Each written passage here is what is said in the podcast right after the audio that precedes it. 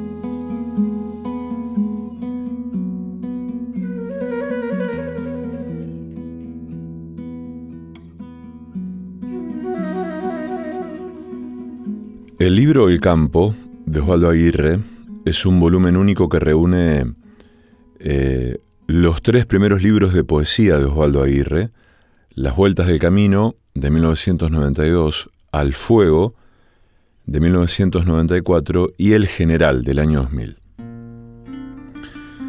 Sobre Al Fuego, Pablo Makowski dijo, no sería desacertado arguir que la temática de Aguirre es la misma intemperie. La doble intemperie, la agrícola, a la que sale el hombre a trabajar la tierra, y esa otra intemperie, la del lenguaje, al encuentro de las cosas. Sobre el libro Las Vueltas del Camino, Marosa Di Giorgio dijo, Las Vueltas del Camino es un libro leve, en el mejor de los sentidos, e insólito. causa sorpresa. Es una fotografía artística, movible, del campo y de sus habitantes. Desde el hombre y su perro y su caballo hasta el hongo y la hormiga. Esto es un fino tratado de lo silvestre y de lo casero. Sobre el libro El General, Martín Prieto escribió, El General es un poema neto que se instala visiblemente por afuera de todas las corrientes y variedades de la poesía argentina contemporánea. Muy bien. Vamos a leer un poema de ahí, o algunos quizás, del campo, ¿no? Este volumen que reúne estos tres libros de poesía de Osvaldo Aguirre. Eh, y esta es una escena, porque me acordé del modo en que mm, mucha gente que, ha crecido en el campo naturaliza algunas cuestiones, ¿no? Que para las gentes de la ciudad son eh, tremendas, ¿no? Son muchas veces de una violencia, de una rudeza me acordaba porque pensaba en esas caminatas nunca relajadas por este, algunas zonas de Entre Ríos. Caminatas en las que uno puede llegar a toparse con una yarará. A mí siempre me, me fascinó esa serpiente, no sé por qué razón, me da la sensación de que por el hecho de que en, ese, cuerpo más o menos grande eh, aloja un poder mortífero ¿no? ante una mordida. Le da a una persona, de acuerdo a su peso y al lugar a donde la muerda, eh, algunas pocas horas de vida. Si uno no asiste urgente, a un lugar a donde puedan este, inyectarle el, suero antiofídico. Pensaba en esa, en esa forma. Y mm, también en el relato de Lala y José de este lugar en Entre Ríos, em, contaban que hay, hay gente que caza, que va a cazar, que sale a cazar. Entonces es eh, muy común escuchar tiros. ¿no? Escuchar eh, tiros más o menos cerca. Eh, hecho que a uno en general me parece que lo, lo escandalizaría o lo llenaría de estupor. Y sin embargo, en general la gente que vive por ahí dice, ah, no, es gente que está cazando, como si fuera algo más o menos natural. La relación con la muerte, y sobre todo con la muerte de los animales, que mueren eh, a manos de, de hombres con diferentes tipos de armas, es distinta a la que uno tiene en la ciudad. Con José también recordábamos que nuestra infancia fue eh, la gomera, matar pajaritos por matarlos, por diversión, cazar palomas. Em, yo no tenía rifles de aire comprimido, pero tenía amigos que sí tenían y he disparado rifles de aire comprimido. Y más allá del estupor, mm, del espanto, era una diversión también. Y eso era parte de la infancia. Por eso les voy a leer este poema de Osvaldo Aguirre, que se llama Trabajos Manuales. Y después vamos a escuchar a nuestra amiga Lara Pellegrini leyéndonos un fragmento de la novela El viaje inútil de Camila Sosa Villada, en el que describe el modo en el que el padre eh, mataba a algunos animales y cómo le hacía participar a ella y a su madre de esas faenas y de esas matanzas. Pero Aguirre dice, en Trabajos Manuales, del chiquero sale a la rastra, envuelto en un tumulto de barro y polvo. Tumbado por tierra, el animal se revuelca enfurecido. Patea, patea y aumenta la presión de las manos que lo sujetan. Su propia sangre en borbotones oscuros cuando el cuchillo que lleva en el mango, como si fuera anillo, mis iniciales grabadas, saliendo de la faja, prende en su garganta y baja, hace del grito una tos, un ronquido. Sin lavarme las manos, voy al comedor donde el mate de zapallito chato quedó apoyado en la azucarera, intacto, a la espera.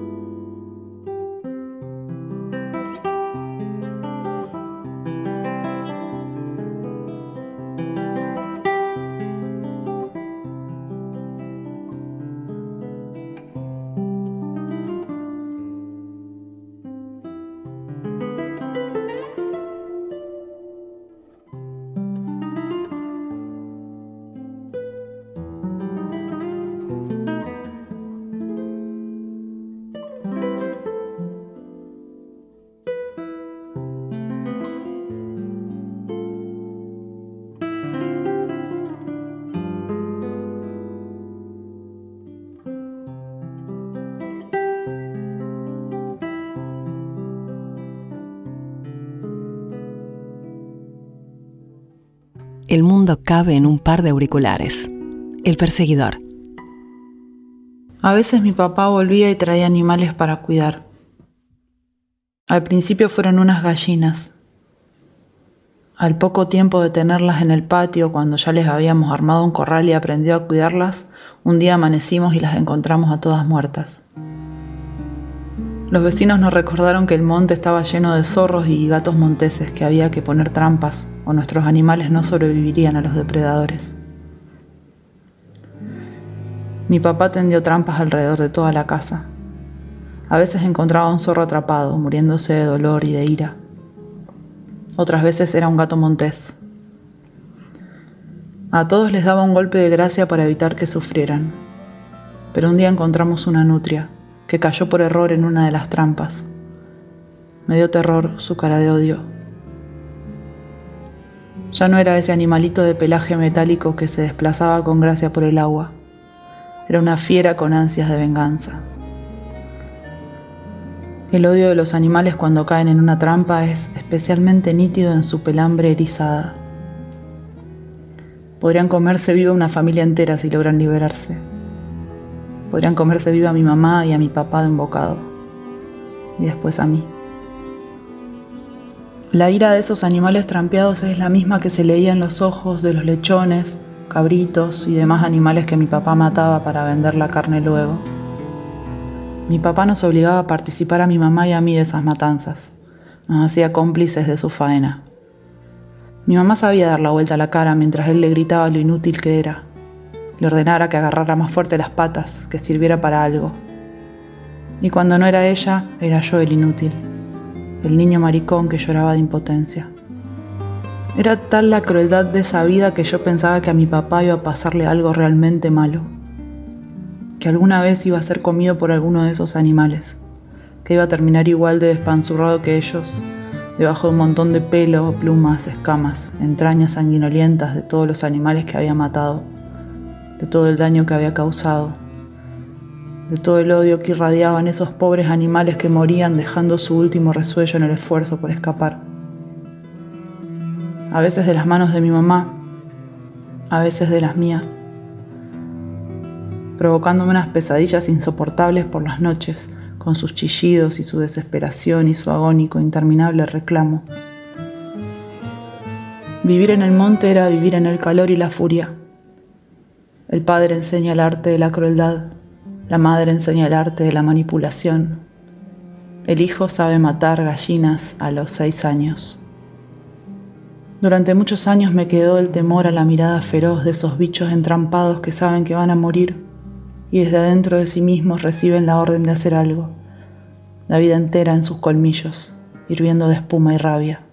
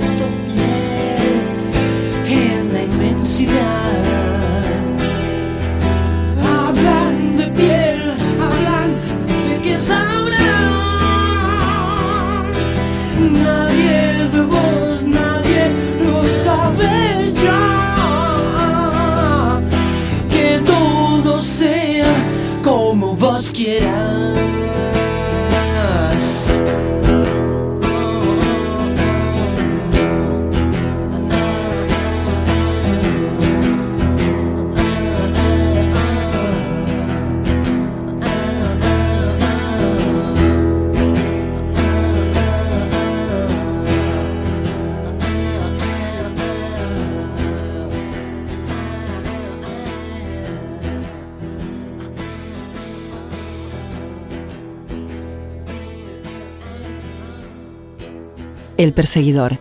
Disonancias, recovecos, dislates y derivas. Y otro poema, hablando de Gomeras, ¿no? De Osvaldo, dice A la siesta. Sobre la calle ancha, donde los árboles en ronda dieron sombra y fresco a casa, a la tapera, y a esa tristeza, ahora de yuyos y cardos que nadie corta, molestadas nomás por el tero que asoma su desconfianza al bebedero, y viéndolo seco protesta levantando vuelo para perderse, con su nido será, potrero adentro. Hay tacuaras, mirá, y sobre los hilos de alambre sin prenderse en las púas, el bonito traje que cae y se abre en la cola negra y erecta expectantes. Mirá, tijeretas. La goma bien anudada a cada cabo de la horqueta, al estirarla queda tensa, como para que la piedra con puntería y fuerza. El leal y el que dice ya saben, no duermas, vamos, la siesta. El viento me confió cosas que siempre llevo conmigo. Me dijo que recordaba un barrilete y tres niños, que el sauce estaba muy débil, que en realidad él no quiso, que fue uno de esos días que todo es un estropicio dijo que los pichones a veces de apresurados caen al suelo indefensos y él no consigue evitarlo. Me habló de arenas de agosto, de cartas de enamorado, del humo en las chimeneas, del fuego, abrazando el árbol. Iba quebrado de culpas y seguía confesando en su lomo de distancia, no cabalgaba ni un pájaro.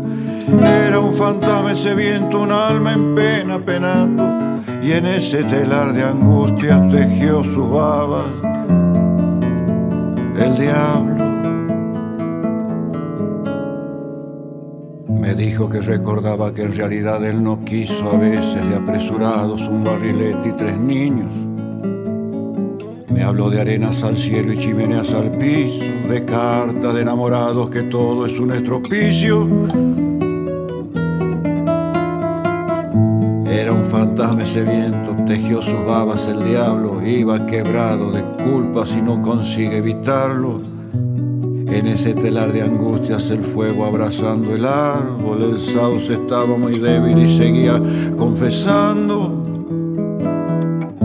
Le pregunté por la chapa del techo de los de abajo, dijo el hombre ha de luchar para conseguir los clavos, en vez de hincarse a rezar para olvidar sus quebrantos o de sentarse a esperar regalos eleccionarios. Me sorprendió la respuesta, pero no quise atajarlo. Que cuando lleva razón, vaya, vaya quien quiere pararlo. El viento me confió cosas que siempre llevo conmigo que siempre llevo conmigo.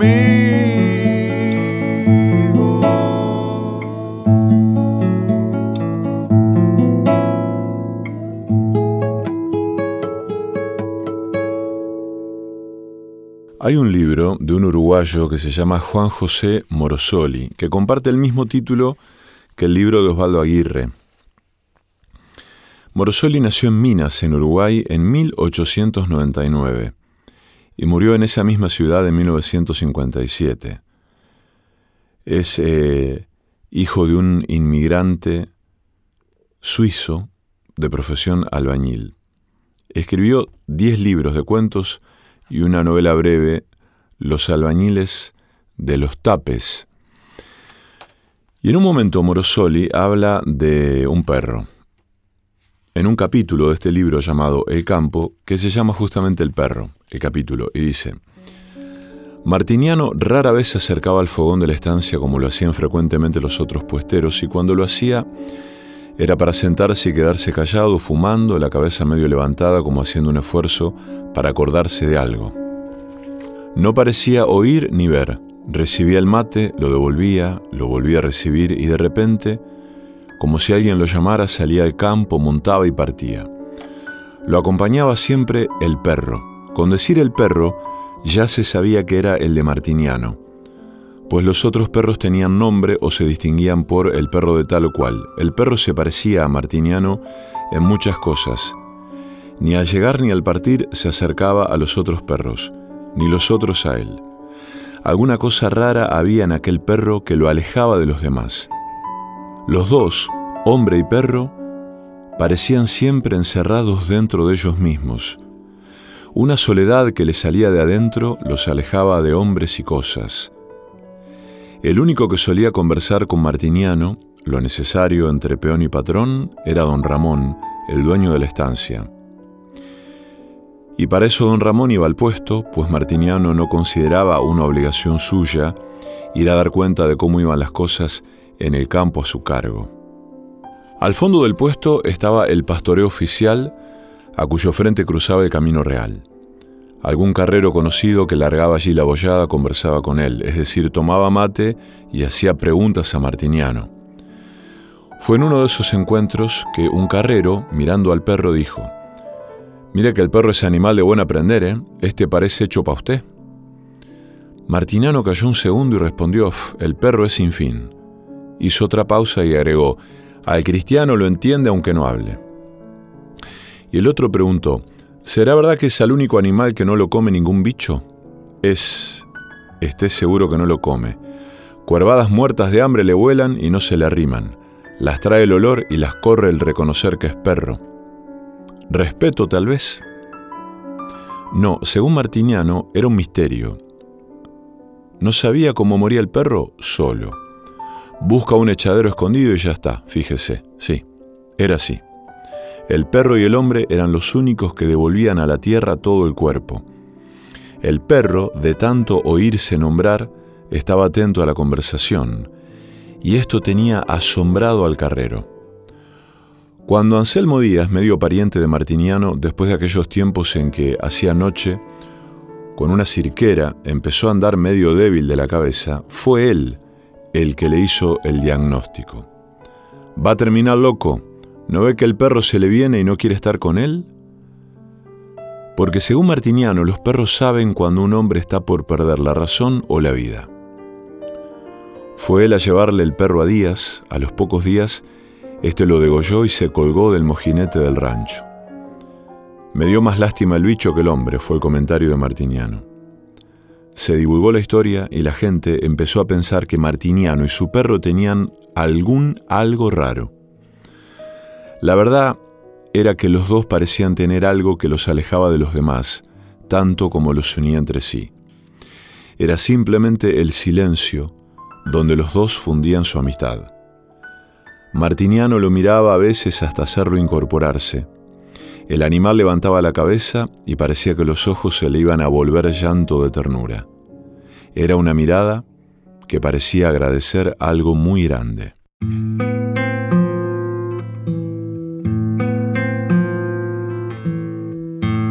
¿Por dónde andarán sus ojos? mirando lo que no quiero. Ellos regalando vida y yo muriendo por ellos. Se va secando, secando el árbol de mi esperanza y no lo riegan tus ojos, qué mal destino me aguarda.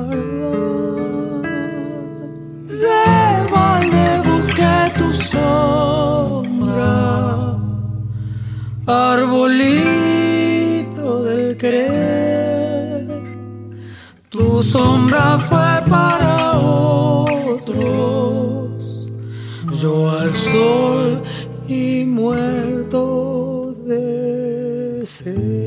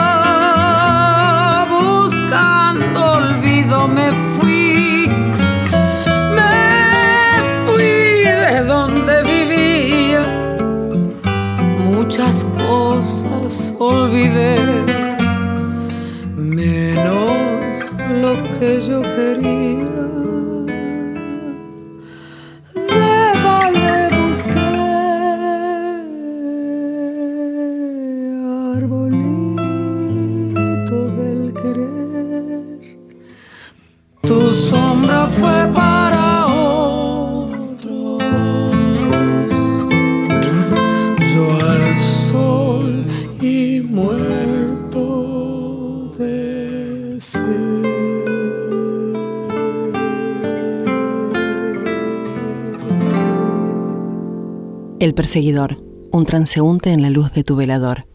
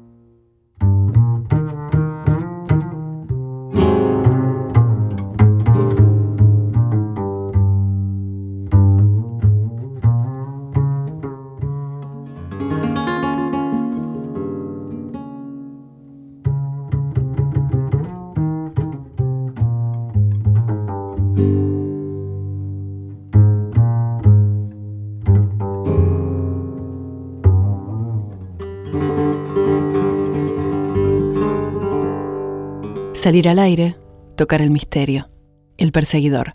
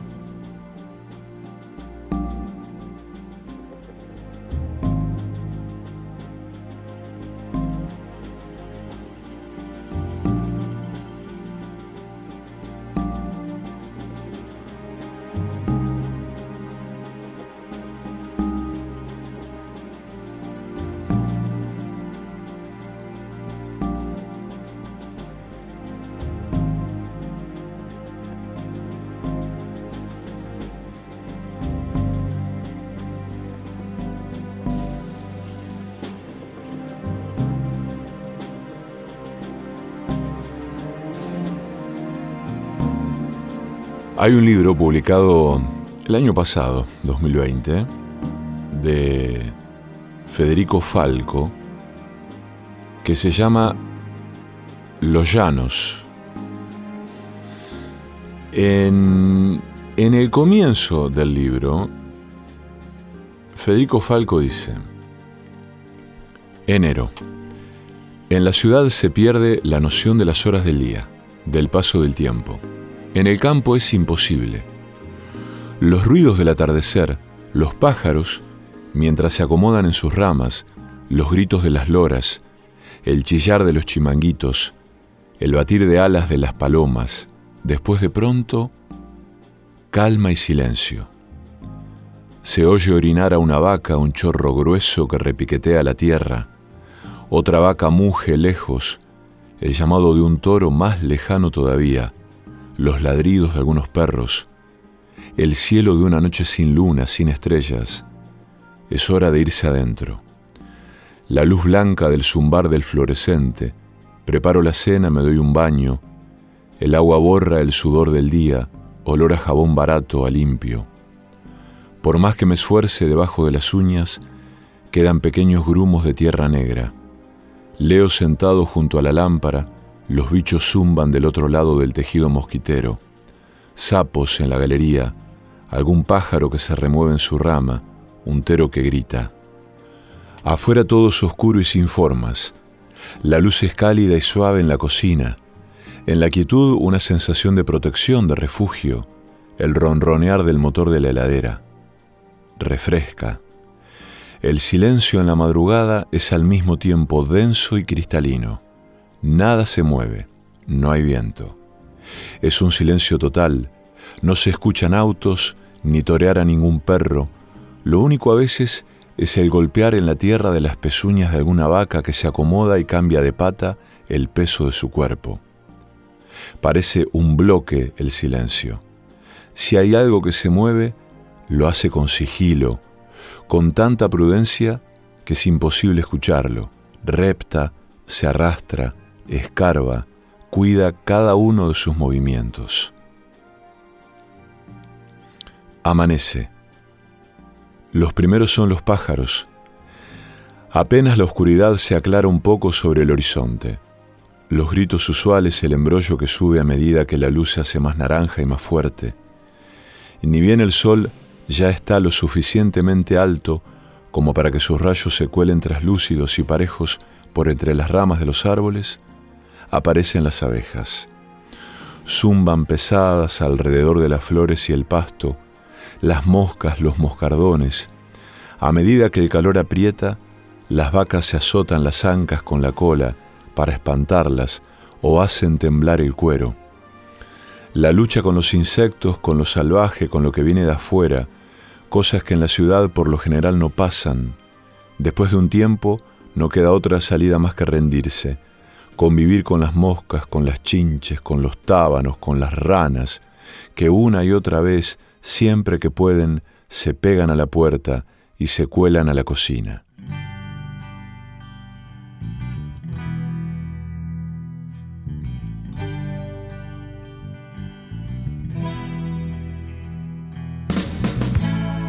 Una casa con diez pinos hacia el sur hay un lugar. Ahora mismo voy allá. Porque ya no aguanto más. No aguanto más. No aguanto más. Vivir en la ciudad. Solo humo y soledad. Nada más que respirar. Nunca más, nunca más en la ciudad. Un jardín y mis amigos no se pueden comparar. Con el humo infernal la guerra de ambición